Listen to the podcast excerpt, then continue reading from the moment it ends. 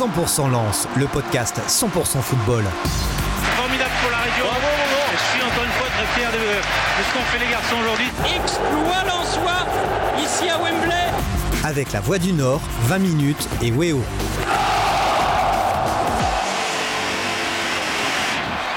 Bonjour, bonjour à tous, soyez les bienvenus. C'est euh, le podcast 100% Lance, nouveau numéro.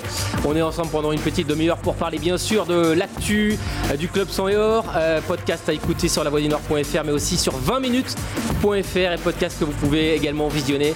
Regardez sur Weo le lundi. Vous connaissez le principe de l'émission. Trois thèmes et puis bien sûr les invités. Avec moi aujourd'hui Christophe Voix des Sports.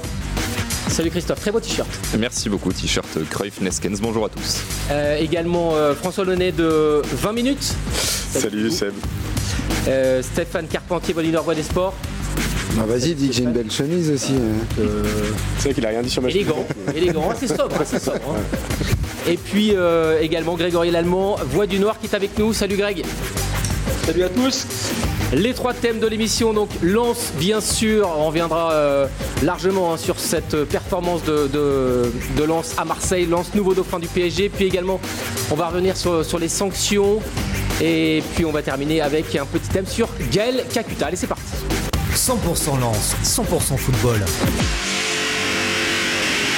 Alors messieurs, Lens est le nouveau dauphin du PSG après un match énorme. En tout cas, bon, je sais pas pour vous, mais euh, moi j'ai vu un grand match, un très très grand match, peut-être le meilleur match euh, de Ligue 1 euh, depuis le début de saison.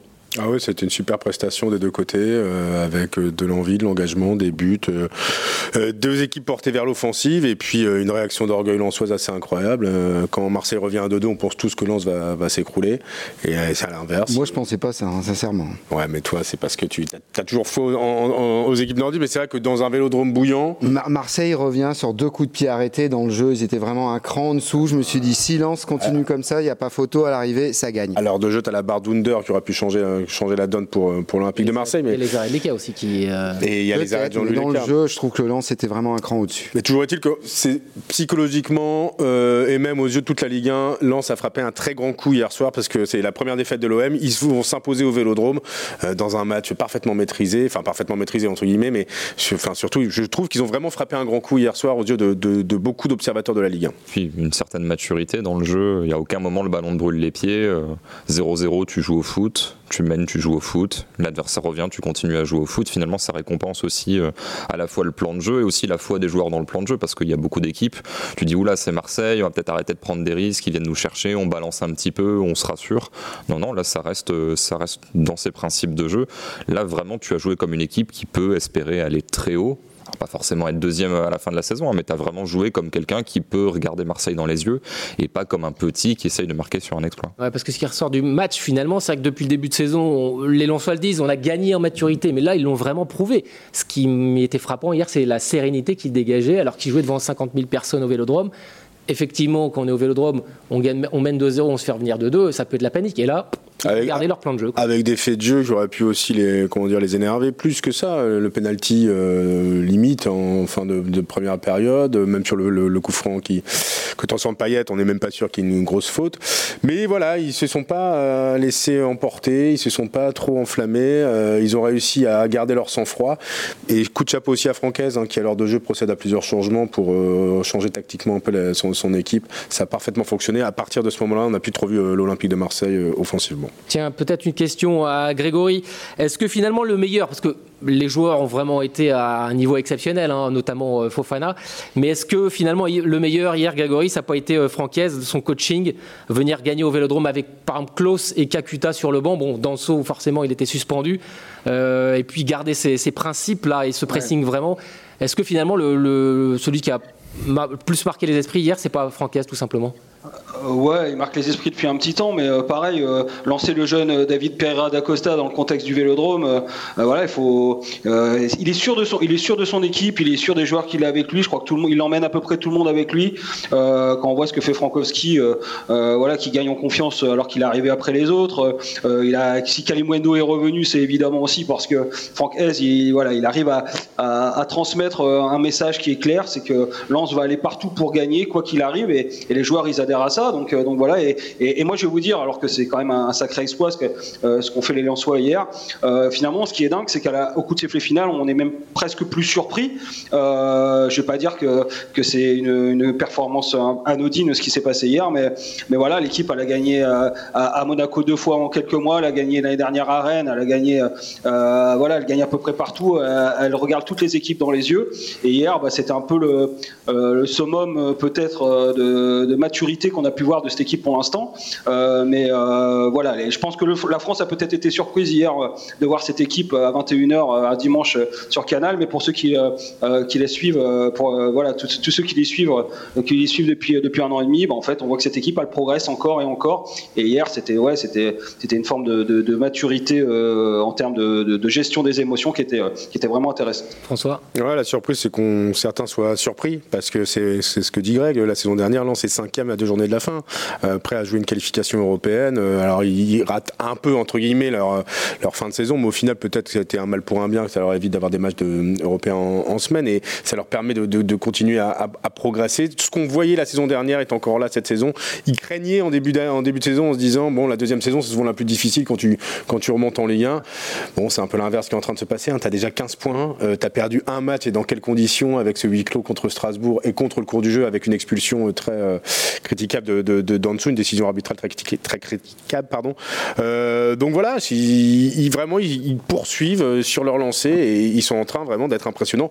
La question c'est jusqu'où peuvent-ils aller? Ouais Grégory? D'ailleurs, d'ailleurs, d'ailleurs, oui François, tu dis la deuxième saison est, plus difficile et c'est ce qu'on dit tous hein, en général et c'est vrai qu'on a ce sentiment-là. Et Franck Hez, il a, il a combattu ce, ce message depuis euh, la même la fin de saison dernière. Je me souviens de sa dernière conférence de presse où il disait non non moi je, je connais les statistiques, euh, c'est très très loin d'être vrai. En général la deuxième saison est plus simple et, euh, et donc il a, il a fait passer ce message, ce message-là aussi en interne, plusieurs fois euh, à travers les médias aussi, en disant attendez, euh, tout le monde dit ça, mais moi je suis sûr qu'on va, on fera, on peut faire pareil, voire mieux. Et, et c'est vrai que c'est des, des, discours qu'on n'entend pas forcément. En général, les, les, les, coachs se couvrent un peu en début de saison en se disant oui, on, on va, on reste prudent. Alors évidemment que ce club, il joue d'abord le maintien, c'est une évidence parce qu'il a tellement été traumatisé parce qu'il a pu lui arriver ces, faut pas exagérer, Quand même. Mais, mais en tout cas, non, non, l'idée était claire, c'était d'attaquer, d'attaquer la saison pour, pour aller jouer le top 10 et, et Franck Hez, c'était son message de fin de saison dernière. Voilà. Ce qui est rassurant et ce qui est prometteur, en tout cas pour la suite, c'est euh, comme, on l'a vu, hein, Kakuta a commencé sur le banc, euh, Klaus également. Du coup, il y a peut-être une profondeur de banc aussi et des solutions. Euh, voilà, il va pouvoir faire peut-être souffler des cadres au fur et ça, ça c'est important dans une saison. Il y a peut-être des solutions qui n'y peut-être pas aussi la saison dernière, non? Ouais, je suis même pas sûr qu'un Frankowski, par exemple, était forcément destiné à être aussi responsabilisé. Euh, Machado était pour moi vraiment un très bon joueur. Je me suis dit, bon, Close d'un côté, Machado de l'autre. Frankowski rentrera d'un côté ou de l'autre parce qu'il peut un peu faire les deux. De au départ, c'est même pas vraiment un piston, c'est plutôt un ailier qui est un peu reconverti, euh, qui peut être intéressant dans ce jeu-là. Et finalement, c'est un mec qui prend une dimension supplémentaire.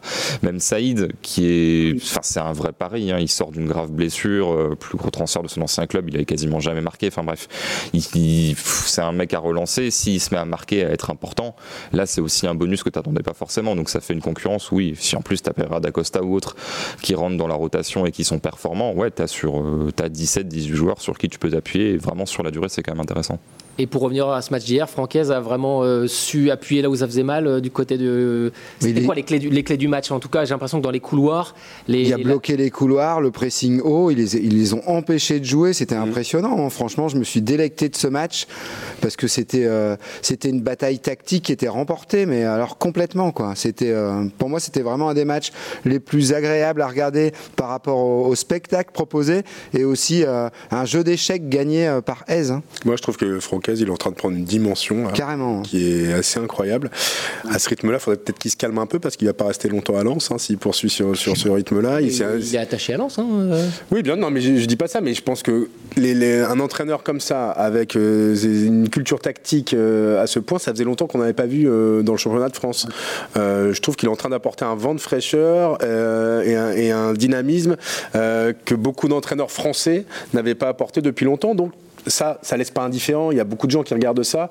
Et je pense que Francaise, il est en train de marquer des points. Et surtout quand on voit dans quelles conditions il a appris euh, cette équipe première. Grégory Attention, ouais, juste, ouais, ouais, non, mais Franquet, c'est évident. Alors moi, euh, je suis un peu le malin parce que je l'avais vu en, en N2 à l'époque et je me demandais s'il était capable de, voilà, de, transférer euh, ses, compétences euh, au plus haut niveau avec des égaux évidemment plus forts dans des vestiaires de, de Ligue 1. Mais il faut pas oublier le travail de tout le staff, notamment moi, moi, ce qui m'a impressionné sur ces trois derniers matchs, euh, voilà, le derby qui évidemment euh, implique une, une intensité psychologique, mentale, physique de tous les instants. le match contre Strasbourg qui avait été préparé dans des conditions particulières évidemment dans un match à huis clos. Et hier, il y a eu une intensité physique dans les trois matchs, euh, cette capacité à presser sur une semaine qui a été vraiment euh, assez dingue. Hier encore en fin de match, euh, Lens continuait à, aller chercher peut-être même le quatrième but. C'est parce qu'il y a Laurent Bessière, notamment pareil, qui, est très discret. C'est un peu l'image de, tout le staff derrière lui. On en, a, avait parlé il y a pas longtemps dans cette émission, mais, Laurent Bessière, ce qu'il a fait de ses, ses joueurs, c'est des machines. Clairement, il y a des joueurs qui étaient en Ligue 2 là, il y a un an et demi au Racing Club de Lens, qui aujourd'hui envoient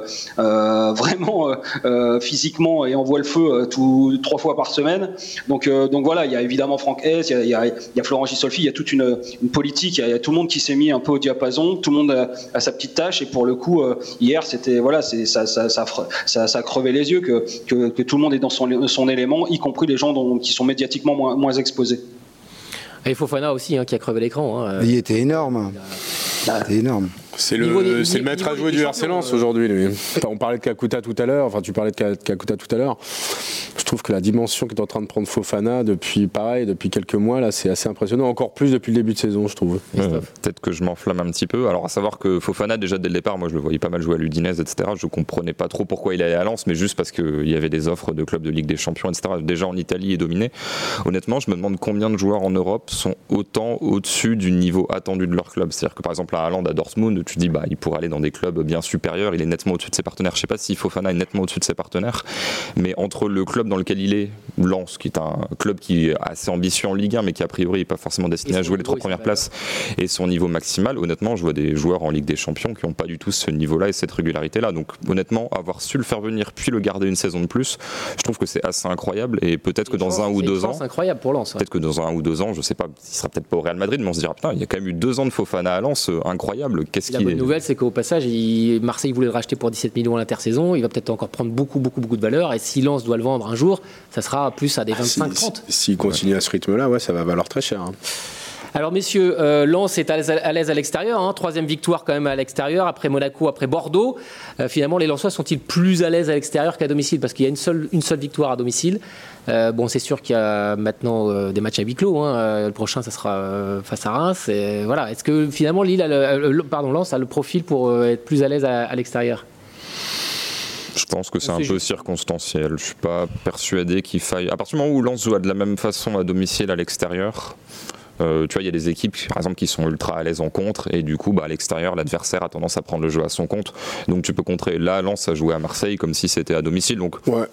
Moi, en tout cas, sur le plan du jeu, etc., je suis pas persuadé qu'il y ait forcément des conditions qui permettent de plus performer à l'extérieur. Je t'aurais dit, ouais, s'ils avaient planté le derby avec la pression populaire, mais c'est l'inverse qui s'est passé, ça les a au contraire transcendés. Donc, euh, et on a vu que le huis clos, bah, euh, alors évidemment, il y a eu des faits de jeu, mais ça les avait pas forcément plus aidés. Donc, euh, non, c'est ce que dit Christophe, c'est une équipe qui joue de la même façon à domicile à l'extérieur, qui prend autant de risques, et qui est toujours belle à voir jouer. Donc, c'est une vraie bonne équipe du championnat, et si elle continue à jouer comme ça, elle va finir dans le top 5 et même sans doute mieux. Hein on, si, euh... on s'enflamme un peu à ma gauche hein, du côté de. Bon, on verra en tout cas déjà. Après, sinon... moi, je crois ce que je vois et franchement, le match que j'ai vu hier et même où j'avais vu le derby, j'en ai vu d'autres et, et, je me dis cette équipe-là, il y a vraiment un truc. Il y a, il y a des, il y a, il y a un joueur d'exception de, dedans qui est c'est Kofofana, dont parlait Christophe.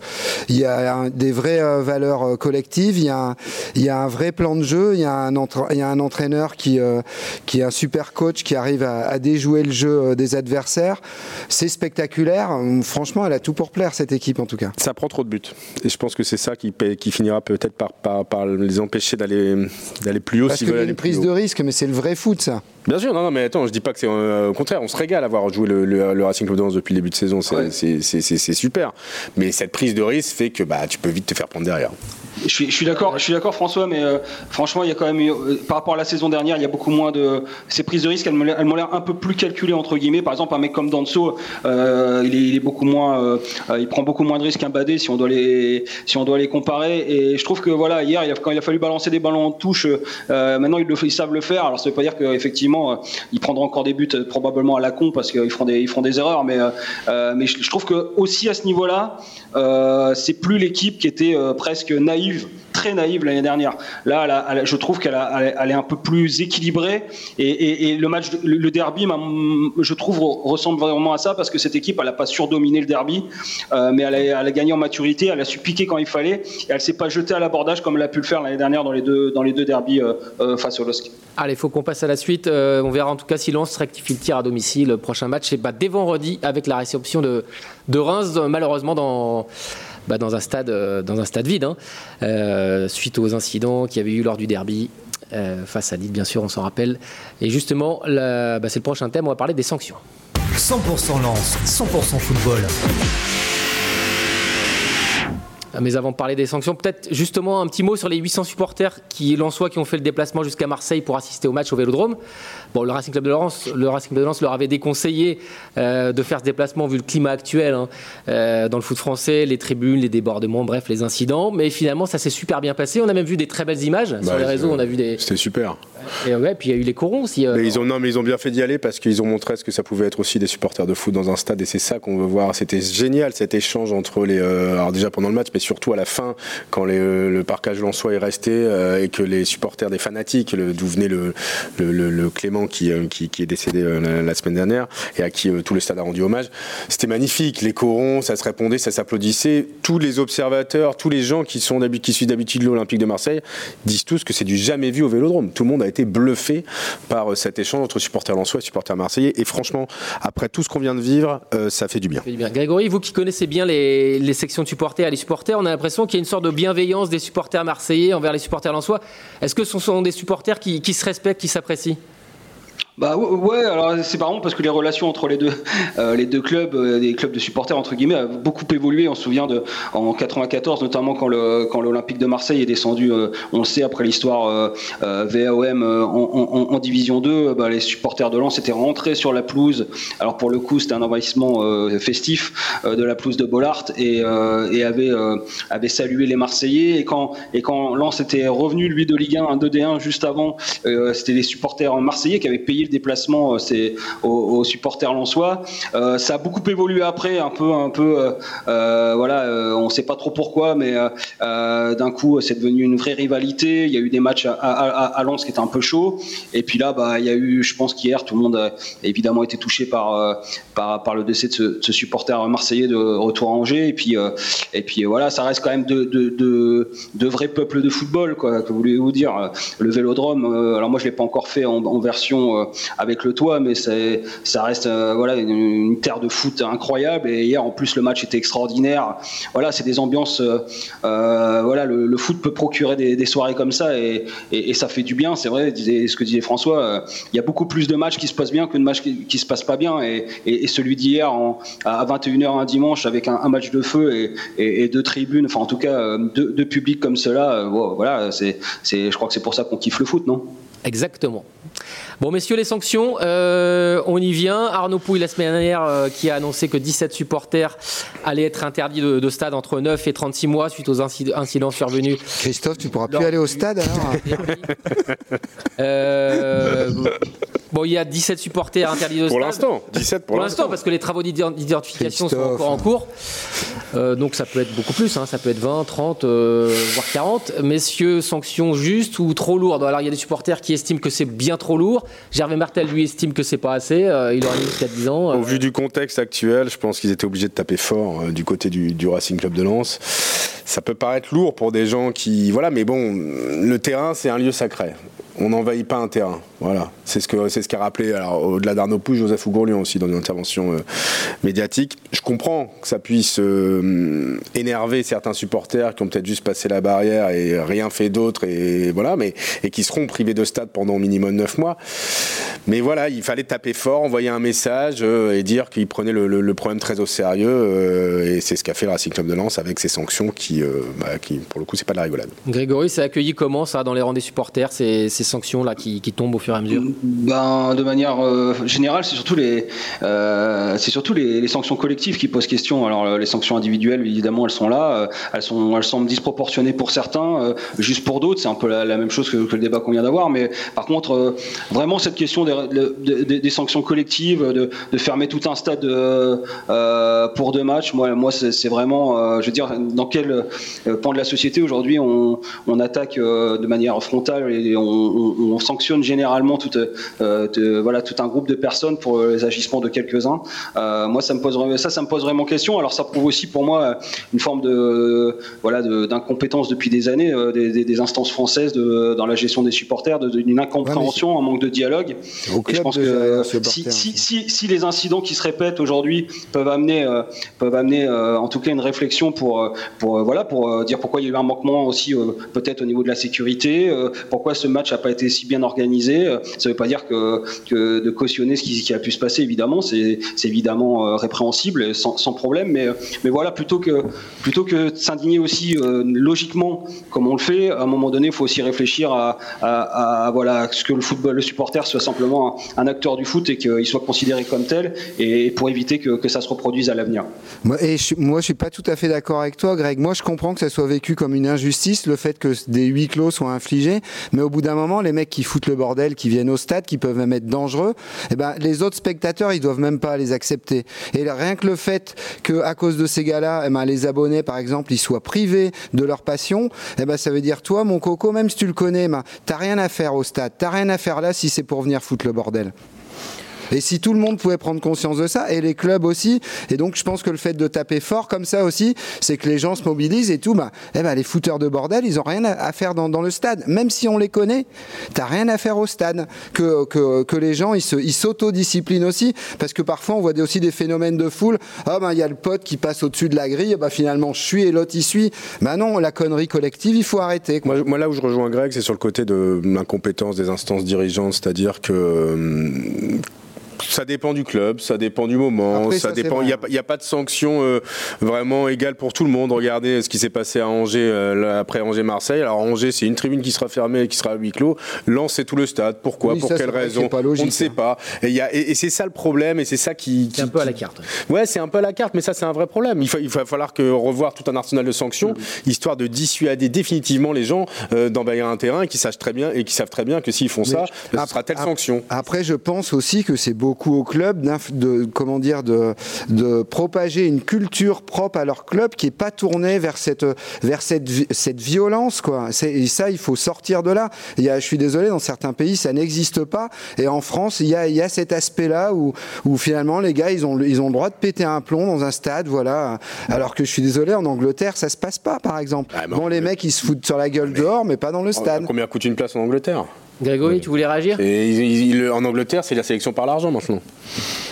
Non, oui, bah voilà, moi c'est pareil sur, euh, je, suis un peu Pourquoi? Comme François, ça veut dire, euh, prendre le modèle anglais. Euh, forcément qu'il y a des choses à prendre le hein. modèle anglais. Après, par exemple, ça n'a pas empêché les incidents lors du Angleterre-Italie, la finale de l'Euro. et pourtant, ça fait des années qu'il y a, qu'il y a une vraie, une vraie, une politique qui est plutôt répressive. Je pense que la répression à outrance n'est pas bonne. Elle, doit exister parce qu'évidemment, il y a des sanctions qui doivent tomber. Et je pense que les gens assumeront leurs actes. ils n'ont pas le choix. Et, voilà, le club, a le club du Racing, le Racing a tapé fort. Mais, mais je pense qu'en France, on voit surtout la gestion des supporters, justement sous le prisme de la répression depuis, depuis bien trop longtemps, c'est mon, mon, mon avis. Euh, et puis, juste pour revenir sur, sur, le, sur le cas du Racing Club de Lens, il, y a, il va falloir suivre le, aussi euh, l'évolution de, des, relations entre le, club et, euh, et, et, et, ses supporters, parce que évidemment, il y avait une vraie nuit, une vraie noce d'or depuis, enfin en tout cas, ça se passait plutôt bien depuis l'arrivée de la, de, la nouvelle, de la nouvelle direction depuis 4 ans. Il y a eu notamment beaucoup de dialogue pour ramener cette tribune Tony Martin Debout, voilà, qui était un long, un long dossier qui était depuis 20 ans sur la table. Il y a eu vraiment des, grosses, des, voilà, il y avait une vraie complicité entre les, les, sections de supporters et les plus actives et, la direction. Et là, en un mois, entre, voilà, on a senti que ça a basculé et voir, voilà, est-ce que tout le monde va réussir à, se calmer autour de ça pour, pour amener une ambiance évidemment qui, mérite d'être beaucoup plus sereine prochainement dès, dès, le retour des, des supporters à Bollard. Pour toi, il pourrait y avoir une cassure avec ce qui s'est passé là à Lens, Grégory euh, Ah, bah, il y a, une, il une, cassure, je sais pas, mais il y a une grosse fissure, euh, véritablement. Euh, pour, rien vous cacher, voilà, je sais à peu près ce qui s'est fait mercredi et jeudi, parce qu'il y a eu deux réunions entre les supporters, et non pas qu'une, entre les supporters et, la direction. La première, mercredi, a été très, très, très tendue. Il faut savoir que Joseph Ougonlian, par exemple, qui a peut-être pas les mêmes codes que Gervais Martel, qui avait, lui, l'habitude, dans ces cas-là, de trouver les bons, les bons mots, en tout cas, pour apaiser un peu les tensions euh, Joseph Ougourlian, ah, voilà, et, il est parti un peu pas fâché, mais il y avait vraiment une, cassure à ce moment-là, et donc les, groupes de supporters ont été euh, reconvoqués, on va dire le lendemain, le jeudi. Ils ont reçu un mail dans la, nuit de mercredi à jeudi pour, pour voilà pour se pour se revoir le, jeudi, pour reparler. Cette fois, Joseph Ougourlian n'était pas là, il y avait que Arnaud Pouille. Euh, voilà, au même moment, Joseph Ougourlian était sur BFM TV, lui pour, pour, pour évoquer aussi les sanctions. donc donc voilà, donc ça a été très tendu. on va voir on va voir ce que ça va donner. Mais euh, c'est vrai que pour le coup, c'est presque un, test que vont se passer les, supporters, les sections de supporters aujourd'hui euh, les plus actives avec la, nouvelle direction, parce que jusque-là, tout était euh, absolument parfait, tout était fait pour depuis quelques années pour que tout le monde marche main dans la main. Et, c'est vrai qu'on sent un vrai basculement. Alors après, j'ai pas du tout d'infos sur ce que ce vont être les, actions des uns des autres, s'il y en aura tout simplement. mais voilà, ça aura peut-être une incidence sur les relations futures. En tout cas, c'est ce que je ressens là il nous reste peu de temps, mais il faut aussi croiser les doigts hein, pour que les sanctions, les sanctions soient pas plus lourdes. Décision définitive sur les sanctions, ce sera le 6 octobre. Espérons que voilà, on en reste là pour. Euh... C'est pas plus de huis clos, par exemple. Ouais, mais ce serait dramatique quand même euh, que Lens paye autant, alors que, comme tu l'as dit, euh, euh, Angers, c'est aussi en... il y aura aussi une décision. Ouais, bien sûr, mais bon. Bon, on a été pris un, petit peu par le temps, messieurs. on parlera de Gaël Kakuta bah, la semaine prochaine. Hein, oui, bon, avec plus grand plaisir. Ça vous laissera le temps de, potasser tout ça. Merci, merci. Prochain match pour Lens, donc c'est vendredi face à Reims. merci d'avoir suivi ce podcast. Et puis, bah, on se dit à la semaine prochaine. Bye bye. 100% Lance, le podcast 100% football. Très fier de, ce qu'ont fait les garçons aujourd'hui. Exploit soi ici à Wembley. Avec la Voix du Nord, 20 minutes et Weo.